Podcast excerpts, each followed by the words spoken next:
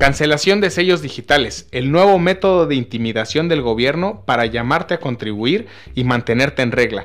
En este episodio encontrarás tips y recomendaciones para cumplir con las formalidades que exige el sistema de administración tributaria SAT y no caer en alguno de los supuestos previstos por el artículo 17H bis del Código Fiscal de la Federación.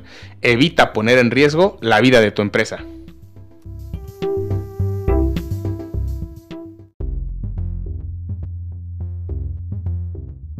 Bienvenidos expertos en algo, un podcast en el que estamos convencidos que todos tenemos un conocimiento que puede ayudarte a iniciar un emprendimiento, fortalecerlo o darte una idea diferente de cómo realizarlo. Mi nombre es Diego Luna. Bienvenidos expertos a este episodio número 18. Les tenemos preparados hoy un episodio que quizás sea un poco técnico, suene un poco técnico, pero es muy importante que conozcan estos temas y es eh, también importante que profundicemos en ellos. Hoy vamos a hablar sobre la cancelación del certificado del sello digital y bueno, vamos a hablar con una experta también muy, muy, muy preparada que nos trae este tema, que nos va a ayudar a digerir esto casi con peras y manzanas. Y bueno, también para ello le doy la bienvenida, como siempre, a Neftali Díaz. Hola Diego, ¿cómo estás? Un gusto estar de nuevo con todos ustedes. El episodio número 18 creo que es y se va poniendo cada vez más interesante. Eh, los temas que hemos estado tocando en, nuestros anteriores podcasts, si no los han escuchado, pues pueden irse un poquito más para atrás y, ver de, qué es de lo que se trata nuestro programa. Entonces el día de hoy, eh, la verdad es que es un tema muy, muy, muy interesante porque están cambiando nuestras leyes, están eh, reformándose, están creando nuevos criterios y creo que eh, no podemos dejar a un lado nosotros, ustedes que tienen un negocio, que están eh, pensando en, en, emprender. Entonces es muy muy importante lo que vamos a platicar el día de hoy. Entonces no te lo pierdas, escúchalo hasta el final. Si tienes alguna sugerencia, si tienes algún comentario, déjanoslos. Apple Podcast puedes hacer algún comentario en Spotify. Eh, sigue nuestro canal y por supuesto inclusive nos puedes encontrar en, Facebook como interactivo. Ahí, ahí vas a poder dejar el comentario. El día eh, vamos a estar haciendo la transmisión. Y entonces eh, el tema de hoy, Diego, creo que me encanta la idea de aprender qué es lo que está ocurriendo con nuestras leyes mexicanas y qué, cuáles son los supuestos en los que podemos caer ya como empresa, ya como, como negocio. Entonces, eh, sin más, vamos a presentar a nuestra invitada, nuestra experta el día de hoy, eh, la licenciada Betsabe Velasco Ortiz. Diego, eh, ¿qué, nos, qué, nos puedes comentar de ella antes de...? Eh, Betsabe, te damos la bienvenida. Muchas gracias por, por venir aquí a Expertos en Algo. Betsabe es licenciada en Derecho por la Universidad Autónoma Benito Juárez de Oaxaca. Ella es especialista en defensa tributaria con 14 años de trayectoria en la materia. Eh, ha recibido preseas como Alma Valiente, otorgada por la Asociación Civil Alma Mujer y Vida. Y también participa en un proyecto muy interesante que también nos va a platicar que se llama Sinergia Inteligente. Además es capacitadora en materia de defensa fiscal y reformas en general. Así que bueno, traemos una experta en un tema bastante, bastante eh, interesante y que bueno, vamos a platicar con ella acerca de la cancelación de certificación del sello digital. Bienvenida Betsabe. Muchísimas gracias por la bienvenida.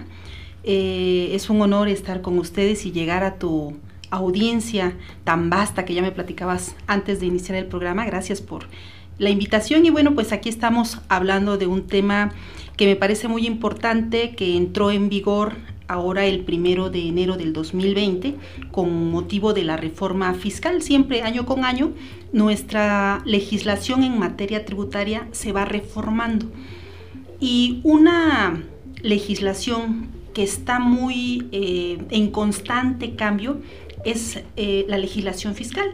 Hablamos del impuesto sobre la renta, valor agregado, IEPS, eh, y hablamos del Código Fiscal de la Federación. Y bueno, en este caso, pues estamos hablando de una reforma que es un parteaguas en la forma en cómo las autoridades tributarias fiscalizan al contribuyente porque me vas a decir, bueno, el tema que estamos hablando me hablas de restricción en el uso del certificado de sello digital, pero ¿qué tiene que ver con la fiscalización? Bueno, eso vamos a hablar precisamente hoy.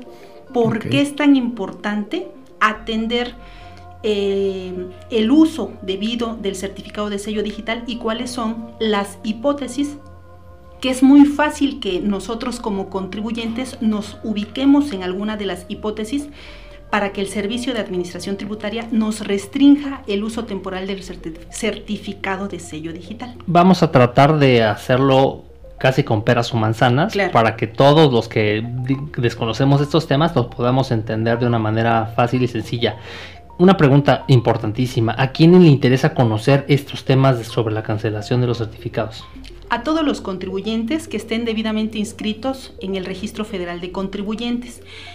Y hablo a nivel federal como a nivel estatal. En el estado de Oaxaca también existe un registro único de contribuyentes. Y también lo comento porque eh, en la legislación estatal ya se prevé la facultad de la Secretaría de Finanzas para restringir, restringir el certificado del sello digital obviamente aplicado para impuestos estatales. Entonces, tanto para el ámbito local como para el ámbito federal, a todos los que sean contribuyentes, sean personas físicas o sean personas morales. Wow, ya le dieron eh, facultades a la Secretaría de Finanzas, del, Finanzas del Estado. Eh, creo que es muy importante saberlo porque muchos dejamos pasar ese tipo de impuestos que dejamos de pagarle a finanzas del Estado y, entonces, si ya tiene ese alcance, creo que hay que ponerle mucha atención. Así es, y digo, como paréntesis a lo que estamos comentando o al tema principal, eh, por armonización de la legislación federal y estatal, se otorga por convenio de colaboración administrativa facultades a las secretarías de finanzas. Entonces, eh, Finanzas del Estado puede operar en su carácter de autoridad fiscal federal.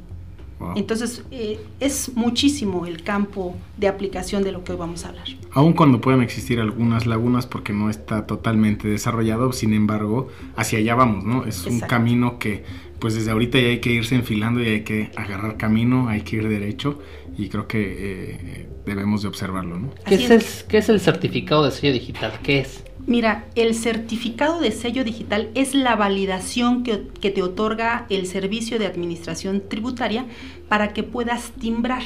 ¿Qué es el timbrado? Es la autorización que te da el SAT para que tú emitas una factura. Entonces, este certificado de sello digital lo tramitas ante el propio SAT, Servicio de Administración Tributaria, llevas tu identificación, llevas si eres persona moral, tu poder que te acredite como apoderado, como representante legal, y eh, ante la autoridad, eh, eh, Servicio de Administración Tributaria, solicitas la emisión del certificado de sello digital. Llevas una USB y ahí te dan los datos.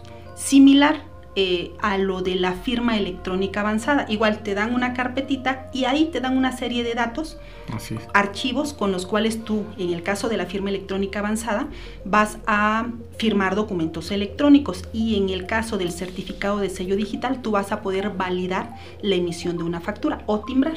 Estos certificados son los únicos que se utilizan en estos sistemas de software para emitir facturas y, y que son los que te permiten timbrarla, como, como dices. Y qué, importante es que los mantengamos activos, ¿no? Exacto, porque tienen una vigencia eh, de tres años. Okay. Si tú, por ejemplo, se te vencía el primero de febrero del 2020 y de ese primero al día de hoy no has hecho ninguna operación, pues no te has dado cuenta. Sin embargo, ahorita quieres hacer un timbrado, pues vas a encontrar que no vas a poder porque ya se canceló por este, expiración de su vigencia. Okay. Entonces, ¿cuál sería el procedimiento? Acudir ante el SAT y decirle, oye, vengo a solicitar un nuevo certificado de sello digital y no tiene ninguna ciencia acudir ante la autoridad y que te le emita porque el motivo que dio cancelación a ese certificado fue por eh, la expiración de la vigencia. Punto. Ahora eh, vamos a, al meollo del asunto. ¿En qué casos existe la cancelación de ese certificado? Mira, el artículo, te lo, te lo voy a hablar así, 17H eh, del Código Fiscal de la Federación, habla de diversas hipótesis para cancelación definitiva y son hasta lógicas. Por ejemplo, tú eres un contribuyente y dejas de, te das de baja. Ah, bueno, puedo, puedes ir y solicitar la cancelación y sin ningún problema eres una persona moral y este, pues dices estoy en eh, liquidación, terminan de disolver la sociedad y solicitan la cancelación. Digamos, a la muerte de la sociedad ya no tiene razón de ser eh, la vida del certificado de sello digital y entonces vigente. así es, pero se tiene que tramitar. Eh, y lo mismo pasa con la persona física. A la muerte de la persona física, pues se tiene que tramitar la cancelación del certificado de sello digital. Okay.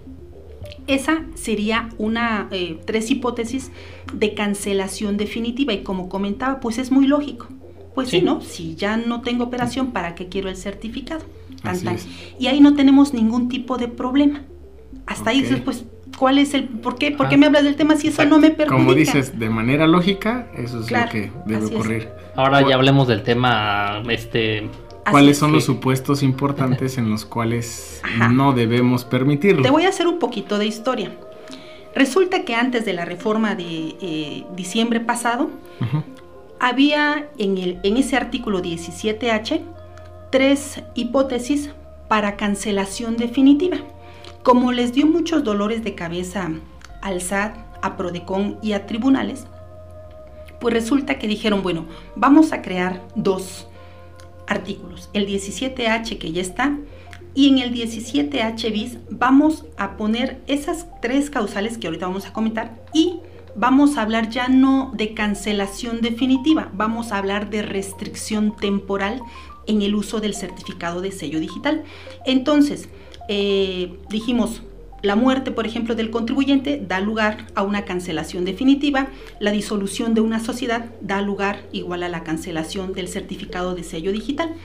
Cuando eh, lo ordena una resolución administrativa, solamente quiero apuntarlo así, lo dejo entre comillas porque lo vamos a comentar posteriormente, y cuando lo solicita el contribuyente, quiero la cancelación, tan tan.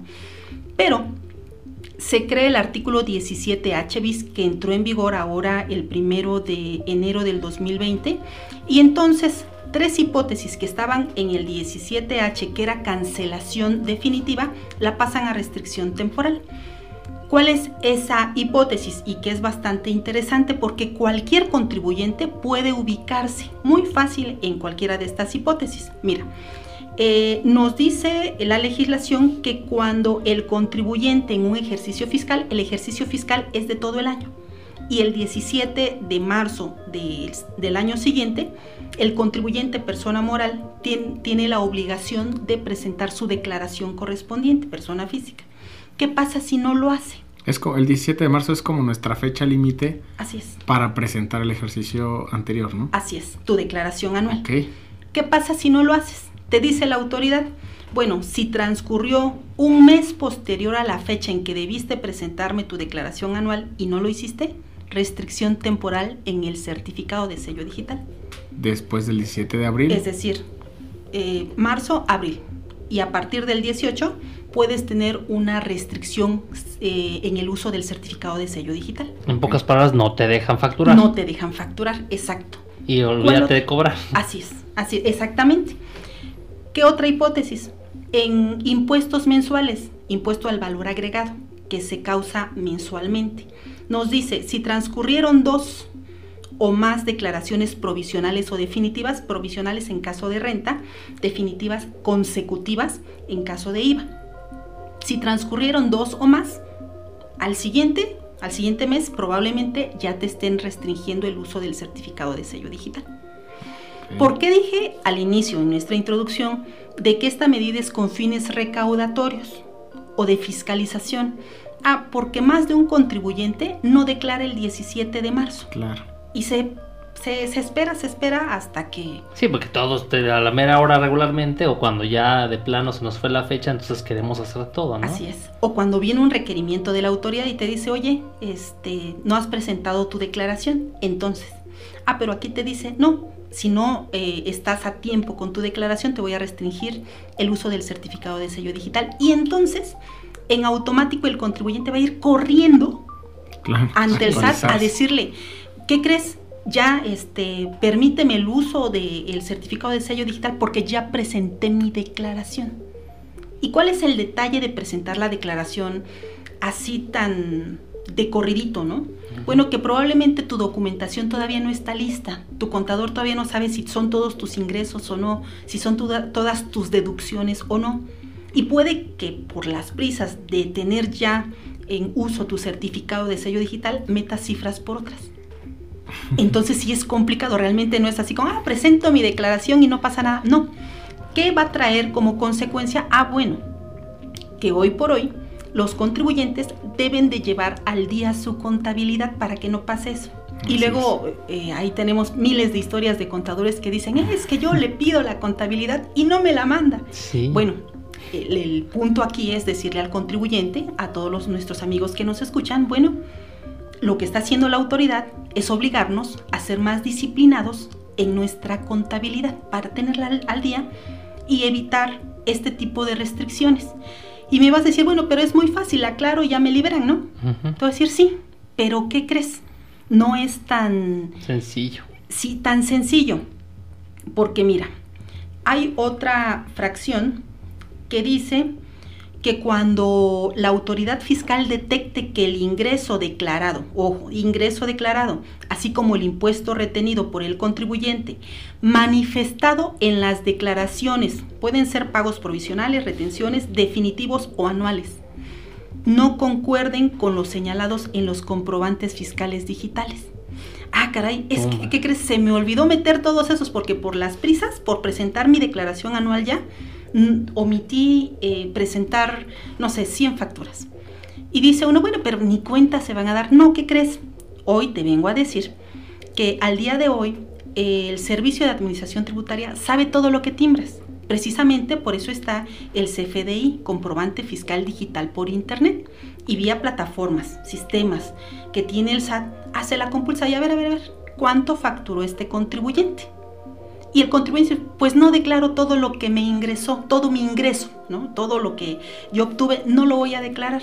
¿Qué crees? El SAT ya lo sabe. Por eso decimos, no es así como de que voy corriendo y presento mi declaración anual o mi declaración este, mensual en caso de IVA, ¿no? Tienes que estar consciente de lo que estás declarando porque si no, te estás eh, ubicando en otra hipótesis de restricción en el uso del certificado de sello digital.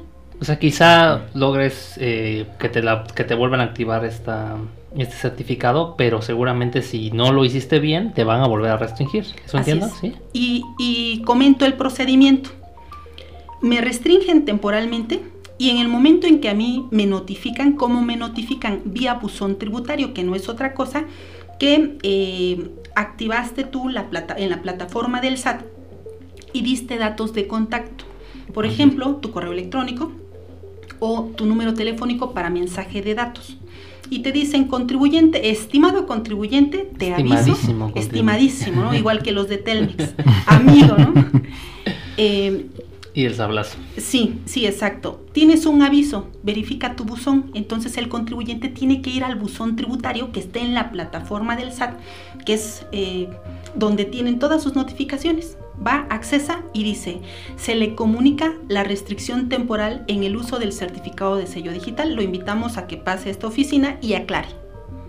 Entonces, en ese momento, tú puedes acudir al SAT puedes hacerlo mediante un escrito y decirle, oye, si la causal por la que me restringiste fue porque omití la presentación de la declaración de IVA eh, de diciembre del 2019, bueno, te digo que ya en febrero, extemporáneo y lo que quieras, ya lo presenté.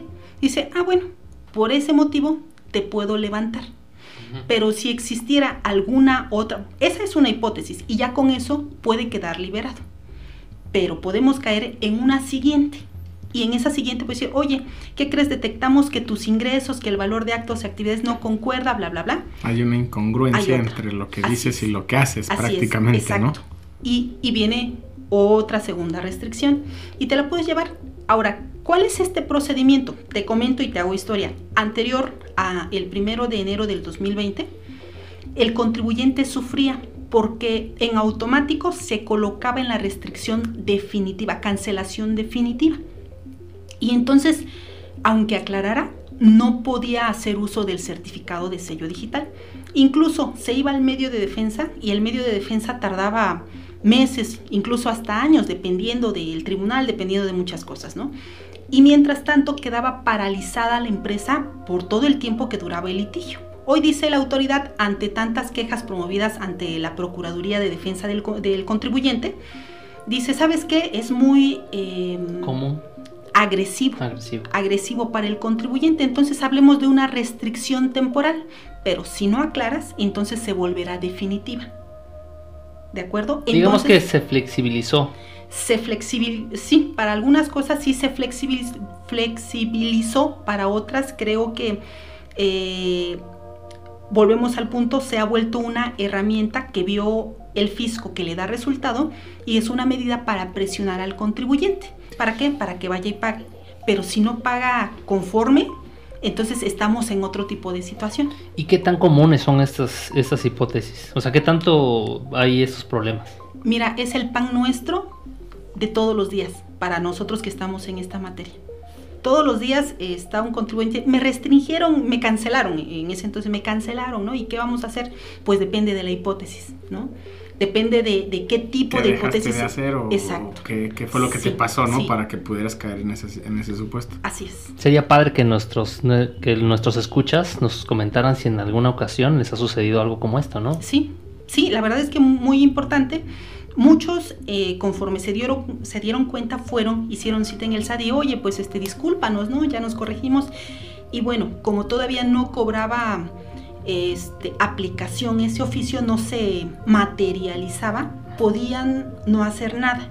El detalle era cuando ya se cancelaba, incluso con sentencia del tribunal, te decía el tribunal, sí, pero es que ya no te puede activar ese certificado, tienes que tramitar uno nuevo porque ese ya perdió su vigencia. Y entonces por eso decía yo hace ratito que íbamos a comentar eh, las causales de cancelación definitiva del 17H, no del 17H bis, cuando lo ordena una resolución judicial, que se fueron al medio de defensa y a lo mejor el medio de defensa dijo, ¿sabes qué?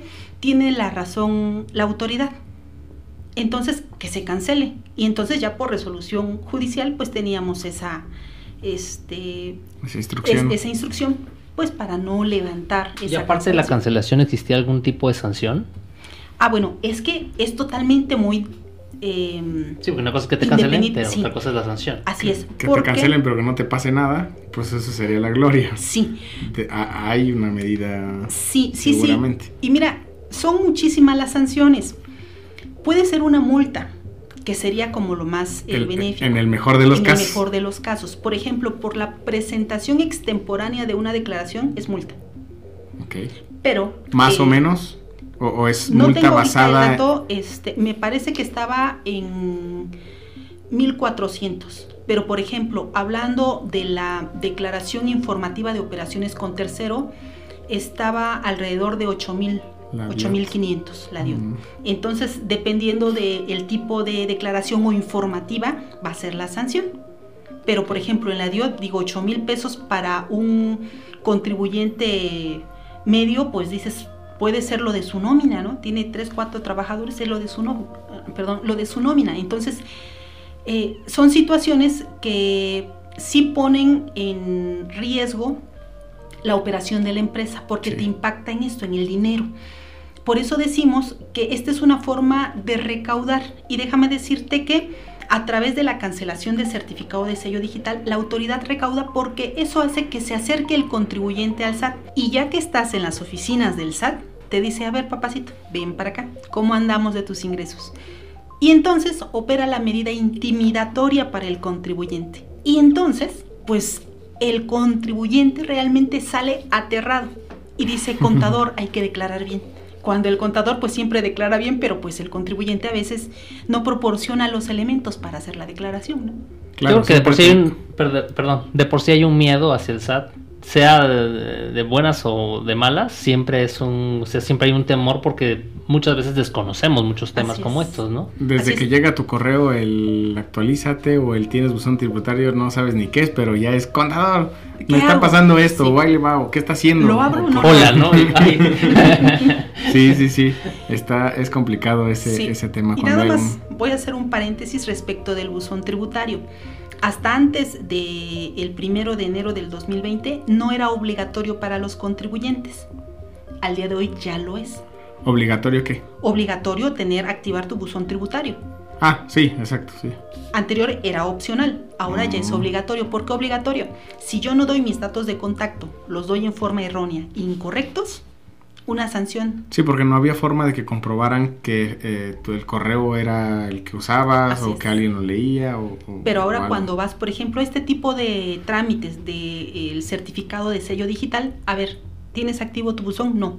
Ah, bueno, y te empiezan a recabar los datos para que actives el buzón tributario y no tengas eh, pretexto para decir, es que yo no No tengo sabía. buzón tributario. Ajá. O no sabía, ¿no? no me es, llegó la notificación de... Exacto. Pero entonces tenemos que, si no activas el buzón tributario, ya tienes una multa. Mm. Y aparte, ¿qué crees? Es restricción temporal en el uso del certificado de sello digital. No. Sí, porque te dice, ah, bueno, no tienes buzón tributario, cancelenle, el, restrinjan el certificado de sello Vas a ver digital. cómo si lo vas a tener. Sí, y entonces vuelvo. Ahí voy, SAT, ¿no? Este, ¿qué se te ofrece? ¿Cuál fue el motivo? Ah, bueno, este, quiero que me des tus datos de contacto. Ah, bueno, ya te los doy, ya. Sale contento el contribuyente porque ya le reactivaron, le restablecieron el certificado de sello digital. Pero, ¿cuál es el punto? De entrada, ya vio el SAT que es una medida totalmente funcional para ella, para que el contribuyente vaya y se acerque. Considero que es como una medida de localización. Es decir, el SAT dice, yo quiero saber dónde estás y qué estás haciendo. Y en cuanto yo te llame, te quiero aquí. Así es. ¿Y qué crees? Hablando de no localización.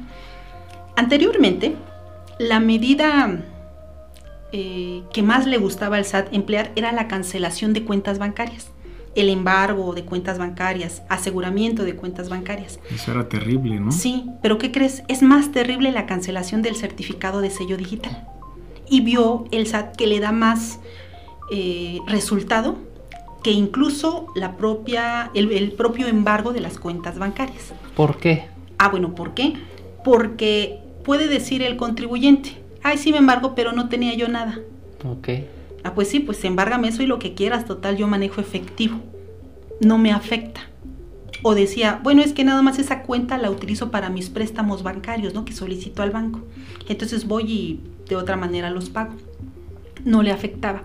El contribuyente se empezó a volver mañoso y dijo, bueno, si ese es el problema, pues aquí lo resuelvo y no me le aparezco. Pero en, como al final de cuentas es operativa la empresa, pues sí tiene necesidad de estar funcionando y si no, paraliza la empresa. Entonces dijo, bueno, ok, si en la cuenta bancaria no tienes nada, cancélale el certificado de sello digital y verás que sí aparece.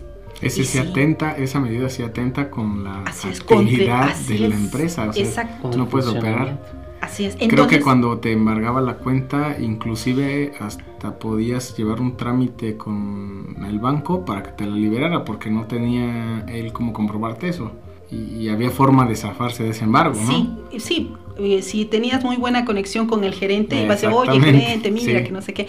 La cosa es que el mexicano se la ingeniaba y trataba de evadir ese cumplimiento y decía, bueno, pues sí me embargaron la cuenta bancaria, pero tengo 100 mil pesos y mis operaciones son mayores, ¿no? Que se entretenga con 100 mil pesos. Y efectivamente, eso hacía, pues, total, no me afecta, ¿no? Pero ahorita con la restricción temporal, muy porque, como dices, te localizo porque te localizo. Exacto. Y volvemos a otro punto muy importante que es la localización del contribuyente. Mira, tan importante como que tus datos estén debidamente actualizados en tu constancia de situación fiscal. Es decir, si tú estabas en Arteaga 725 en diciembre y dijiste, pues este lugar me gustó más, me voy a pasar para Quinta Privada, pues me vengo para acá, ¿no? Ya traje mis muebles, todo, acondicioné, llevo dos meses operando. Y resulta que dice el SAT, oye, oye, oye, pero a mí no me avisaste. Y entonces como te fue a buscar allá al 725 de Arteaga y no te encontró, entonces dice, eh, restríngele el uso del certificado de sello bueno. digital. Y entonces vas corriendo. Para que me diga dónde está. Así es, así es. ¿Y Casual. por qué lo comento? Esto es muy importante porque luego el contribuyente, como decías hace rato, le tiene miedo al SAT, a finanzas. Dicen, ay, mejor no lo recibimos hasta que, hasta que esté presente el contador. Y dicen, no, no, no, díganle que aquí no es. Ese es un gravísimo error para los contribuyentes, porque cuando le dices no estoy, ah, puede levantar su acta y decir efectivamente no está localizado. Ahora, hay una situación de que eh, estar localizado no quiere decir que esté desaparecido, ¿eh? Eso es otra cosa. esté desaparecido, eh, desocupó el domicilio, no. Aquí dice que no esté localizado. ¿Cuándo? En ese momento en que se presentó para llevar la diligencia, no estuvo presente, no está localizado. O sea, si me fui de vacaciones, ¿también aplica? Ah, bueno, si no atiende nadie, eh, el documento, por ejemplo, si es un citatorio, una notificación, Ok. si nadie atiende, está como no localizado. Ahora, si hay alguien y dice, bueno, no está presente, pero yo te atiendo, ¿no? Ah, bueno, esa es otra situación. Pero cuando de plano dice el contribuyente, no, no, no, no lo reciban hasta que no venga el El contador. primero es que quiere saber si está aquí. Si es aquí, sí, sí es aquí. Así es. Ok, No está, Entonces, pero- está localizable. Así y es. no caemos en ese supuesto. Así es, salvo que le digan, sí, sí está, pero no te recibo. ¿no? También es otra, otra situación. Y otra cosa muy importante, eh, que ya no es sujeto al criterio ni del contribuyente ni del contador, sino es a criterio de la propia autoridad que llegue, del visitador, del notificador. Depende de cómo ande de ánimo, si anduvo muy asoleado todo el día y el ante- anterior contribuyente lo trató muy mal, también realmente... Como tipo ofrecerle una Sí. botellita de agua y que pase y se siente. Sí, casi, casi, para que ¿no? no te vaya a, a poner peso. Sí, no deberíamos, pero sí influye. Por ejemplo, si ya lo hicieron enojar en una diligencia pasada, llega y de repente dice, híjole, es que no está, pues igual ya viene de malas, no localizado, con todo y que estés localizado. Entonces, ¿qué, qué propicia esto? Igual, que te llegue vía buzón tributario este, el oficio de restricción temporal para que acudas. Y si no tenías debidamente actualizados tu, tu domicilio, bueno, lo actualices. Y bueno, eso no tiene mayor relevancia porque dices, bueno, acudo, me eh, actualizo los datos y con eso me localizan y tan tan. ¿Cuál es el otro problema de este tipo de situaciones? Que al día de hoy, eh, el visitador, el verificador que viene a visitar tu domicilio para ver que efectivamente te encuentras en ese domicilio, también dice, voy a ver si ahí hacen lo que dicen que hacen. Es decir, Uy, sí, uno de los. sí, si se dedican a una cuestión, a, um, eh, A vender pintura. a vender pintura, pero en el inmueble no veo pinturas. Ah, entonces no hay razón de negocio.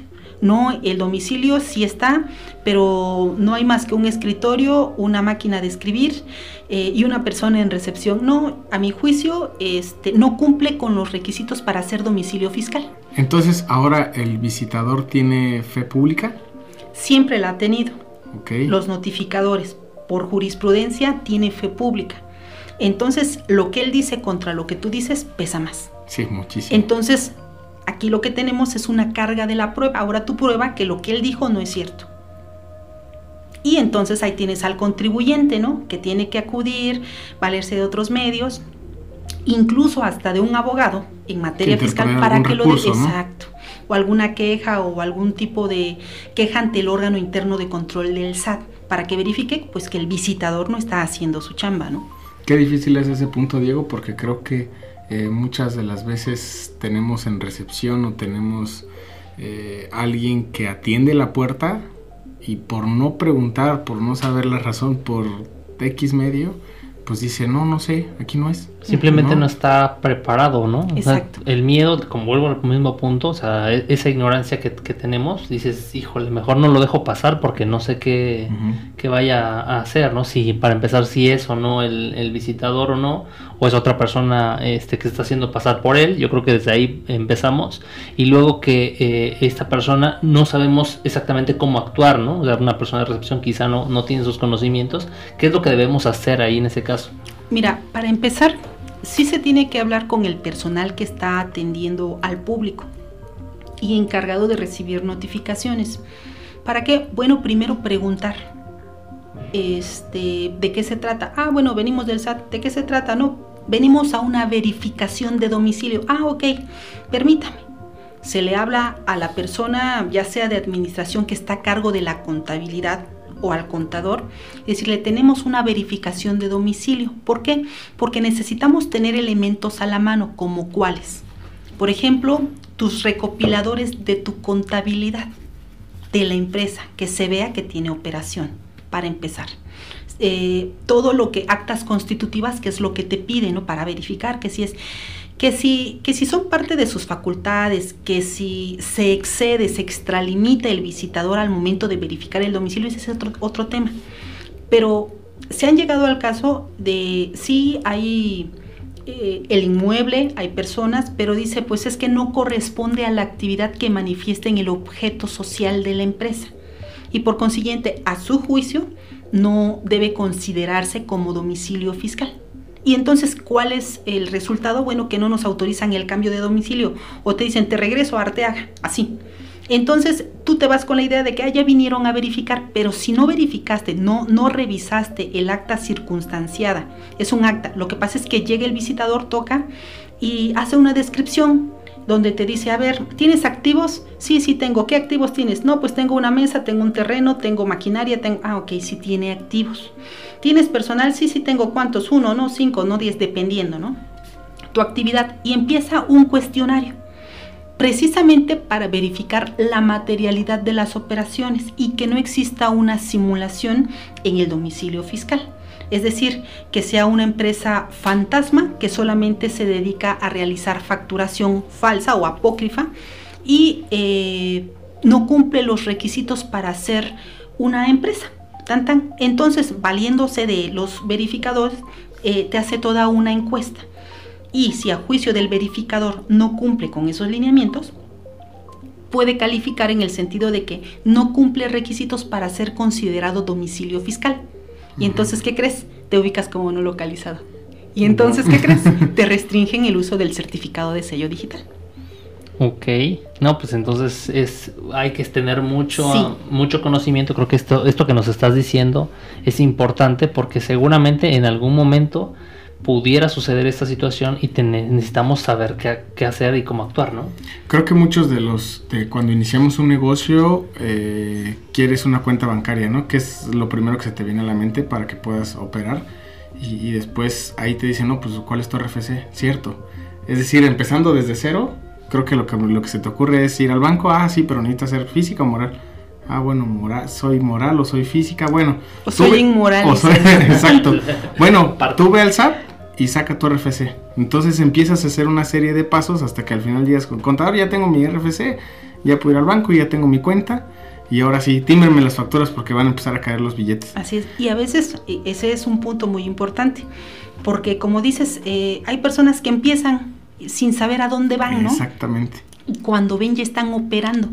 Y entonces como les surge timbrar, van al SAT sin la debida asistencia de un contador que le pueda eh, diseñar una estrategia fiscal no evasiva, no agresiva, sino con uso en la ley que diga, bueno, ¿qué régimen te beneficia más?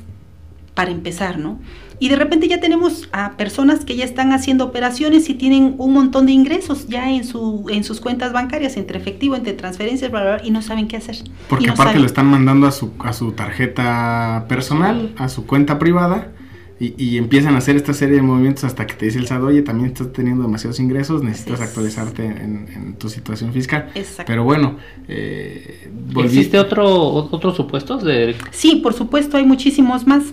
Em, no sé si han escuchado hablar de la lista negra del SAT, de operaciones inexistentes.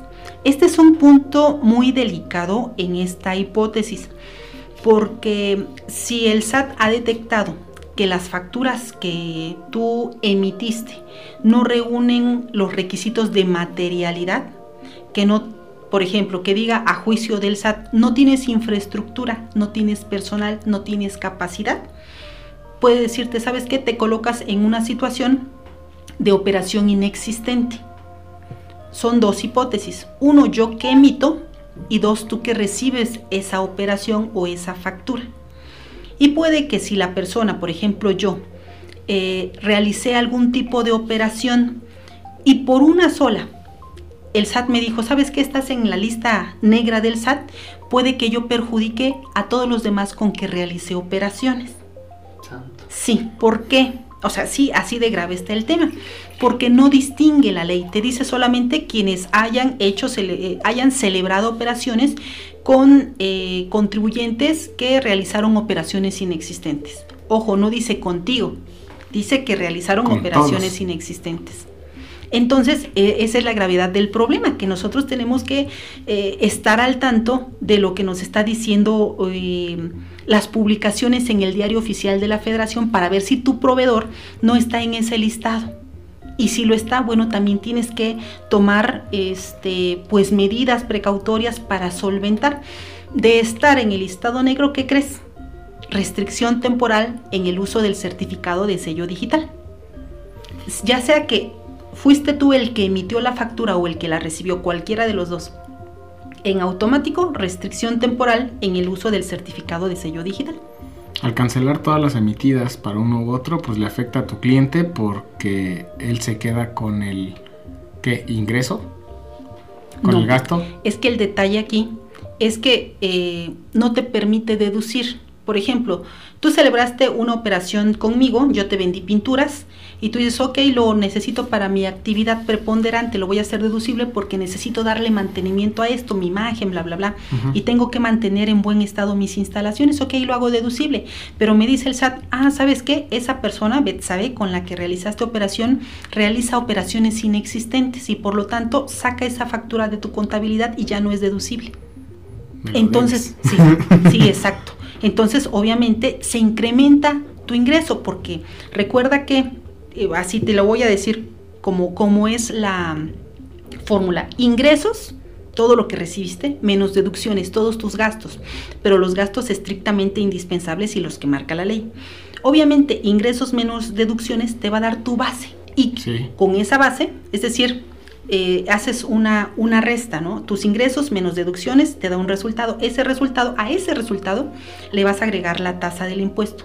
Obviamente, si tus deducciones bajan, son menores, tu ingreso o tu base grabable se va a incrementar y entonces te perjudica. Pero entonces, ¿qué dice el artículo 17H bis? Bueno, que si detectó que tu contribuyente que emitiste ese comprobante no desvirtuaste la inexistencia de la operación, restricción temporal. Entonces, bueno, voy a aclarar, ¿qué crees? Ya no es tan fácil. Ya para estos temas de inexistencia de operaciones no es tan fácil como decir, me voy a voy a aparecer para estar localizable y ahora sí que me levanten la restricción. No, no es así de fácil y estamos en otros temas más complicados porque atiende a la materialidad de la operación. Y entonces tú tienes que darle sustancia, vestirlo, o sea, acreditarle a la autoridad que eso que hiciste realmente lo hiciste y no solamente está en papel. Eso es lo que quiere la autoridad. Pero si no lo hiciste en el tiempo, también te dice la autoridad, ¿sabes qué? Como no me acreditaste, puede darse el supuesto de que no le acreditas y no aclaras debidamente, podemos ubicarnos en una cancelación definitiva. Te metes a un tema de declaración, más bien de comprobación. Así es. Más minuciosa, ¿no? Exacto. Y que puedes contradecirte tú mismo eh, a la hora de que estés eh, peleando o, que hayas tratado de resolver ese... Ah, bueno, ese es el otro punto. Cuando estás ya en una hipótesis de cancelación definitiva, no te queda otra más que el medio de defensa. O, o la otra que quiere el fisco y que es eminentemente recaudatoria, autocorrígete. ¿Qué implica la autocorrección? Esas facturas que yo te rechacé, sácalas. Tus deducciones, sácalas, sácalas, sácalas. Pero paga. Y paga.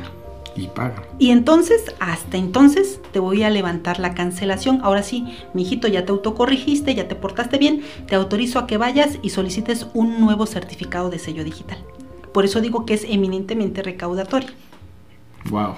Y entonces, si no quieres optar por eso, porque dices, oye, ¿cómo crees? Yo no tengo la culpa y empiezas a, hacer berrincho porque a todos nos enoja, ¿no? De estar tributando más de lo que debes y que tus deducciones te las rechace el fisco. El otro camino es el medio de defensa.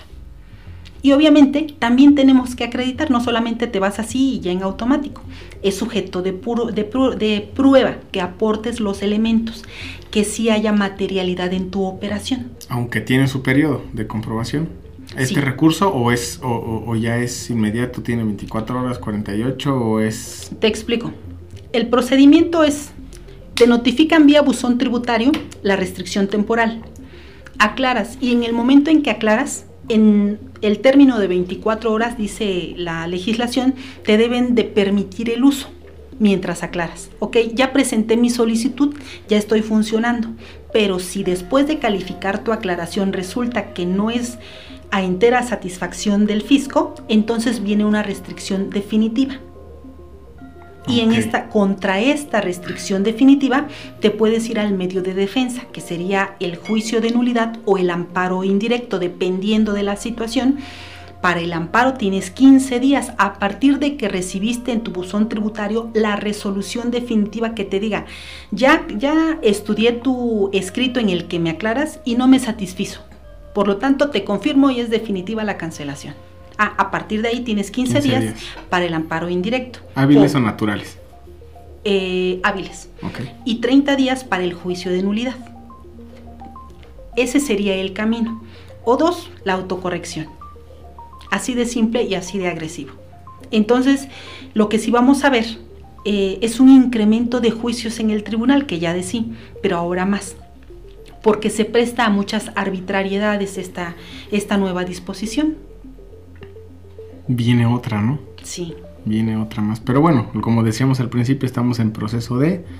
Tenemos ahora nuevas oportunidades de que solo nos restrinjan, que nos podamos regularizar sin caer tan en, esa, en ese tema de tan estricto que estaba. Pero bueno, hay que observar.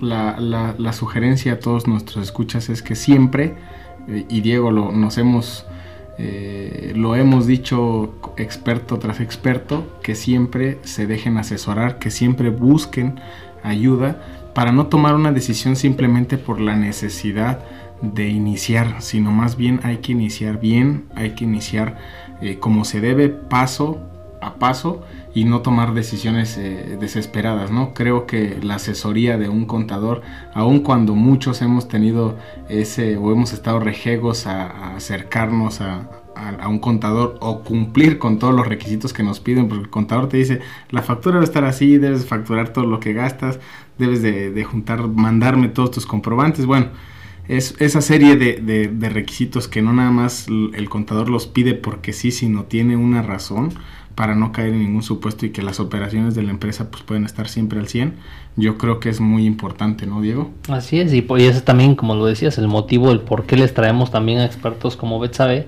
pues para que expliquemos todas estas situaciones y son cosas que tienes que conocer, digo, son temas que quisiéramos omitir o que quisiéramos no escuchar, sin embargo, si, si no nos preparamos, pues definitivamente podemos incurrir en algo que no está en pues, nuestras manos o que quizá estamos haciendo mal y que pues bueno nos podría llevar a tener un dolor de cabeza muy constante.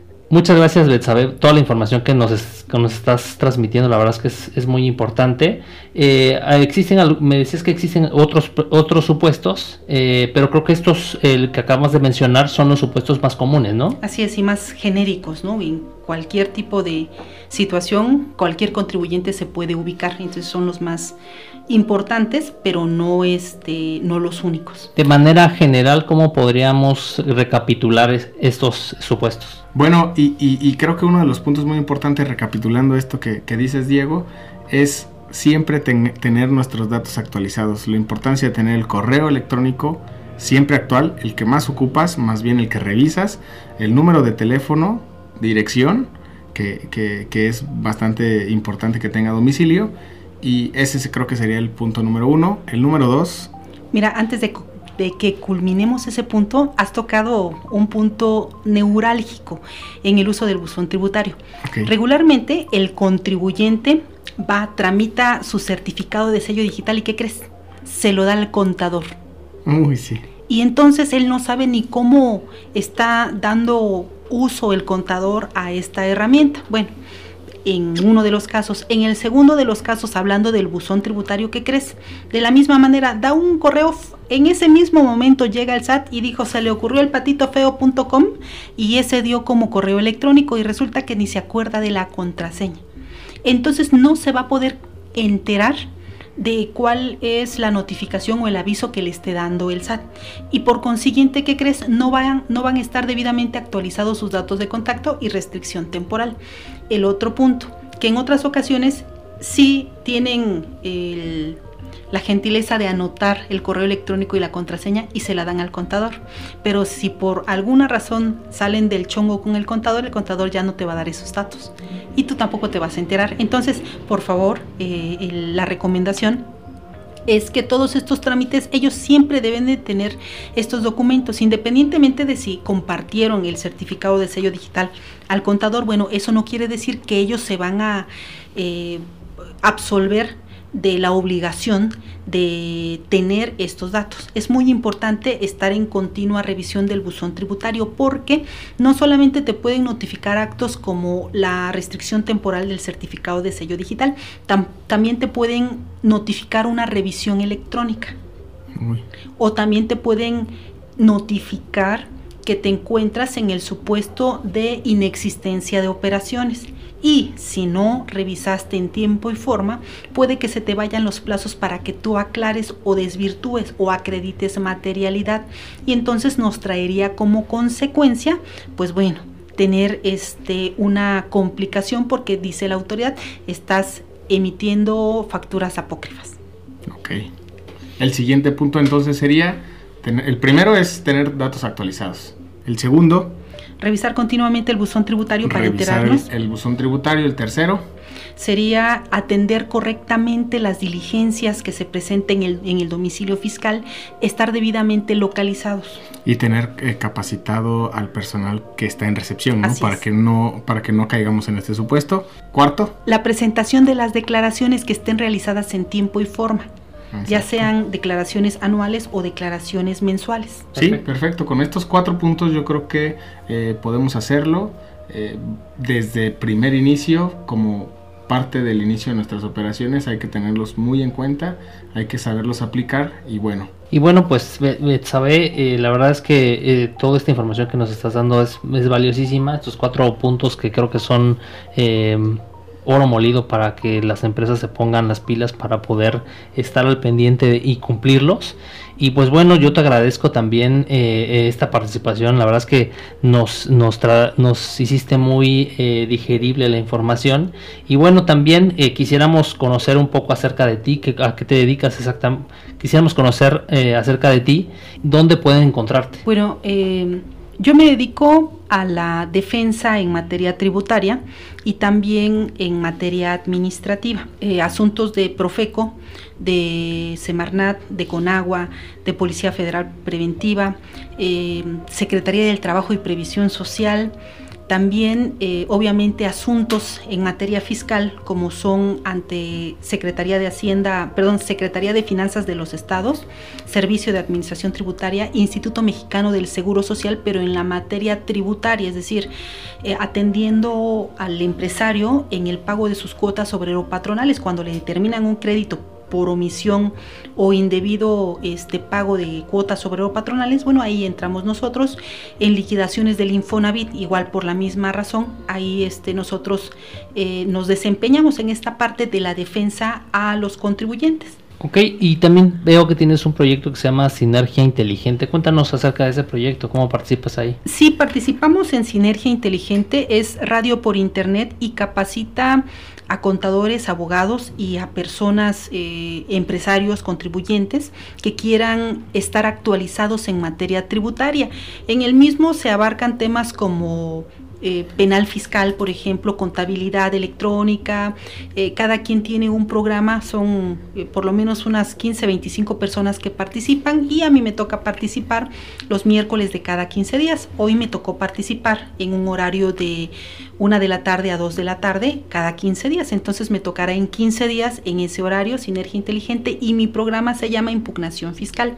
Igual pueden descargar audios y bueno, ahí escuchar alguna otra transmisión anterior. Ok, ahí también pueden escribirte y encontrarte. ¿Cómo se llama la página?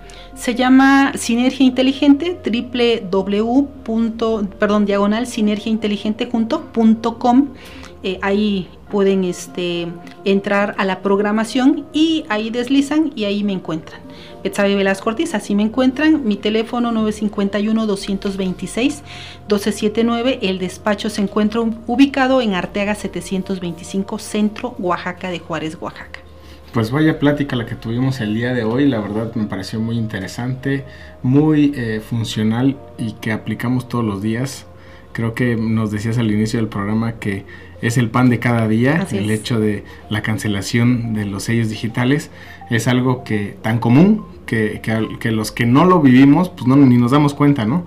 Sin embargo, al tener una empresa, al tener operaciones, al estar dado de alta en, el SAT, al tener tu cuenta bancaria, creo que eh, tenemos que tener esa importancia y voltear a verlo sin miedo, sin miedo a, que solamente dejarle la carga al contador, ¿no? Diego, me encantó esta plática. Ojalá que, podamos eh, tenerte más adelante. Claro pudiéramos hacer un programa de nuevo contigo porque creo que hay varios temas que hay muchas cosas que nos vamos extenso el tema y, no interesantísimos que es, es lo principal, ¿no? Muy bien, pues te agradecemos mucho, Betsabe, eh, por haber asistido aquí a Expertos en Algo y pues a todos los expertos que nos escuchan, pues eh, reiterarles que este espacio es un espacio abierto donde pueden vertir sus opiniones a través de las diferentes plataformas en las que nos encontramos. También pueden asistir si ustedes tienen un tema que puedan desarrollar con nosotros y pues, la invitación está abierta a todos ustedes. Betsabe, muchas gracias por participar con nosotros. ¿Cómo se pueden poner en contacto con nosotros, Diego? ¿Teléfono? Se pueden comunicar con nosotros a través del 951 161 9993. Correo electrónico. Nuestro correo electrónico es interactivogdr@gmail.com. Pues ahí lo tienen, amigos, no dejen de seguirnos. Nos vemos en el siguiente episodio. Nos vemos en nuestro siguiente episodio. Gracias por dejarnos sus valoraciones y reseñas en Apple Podcast. Agradecemos todos los que nos siguen a través de Spotify, Evox y demás plataformas. Si quieres participar o hacernos un comentario en Expertos en Algo, mándanos un mensaje de voz a nuestro WhatsApp 951 161 9993. Nos vemos hasta la próxima.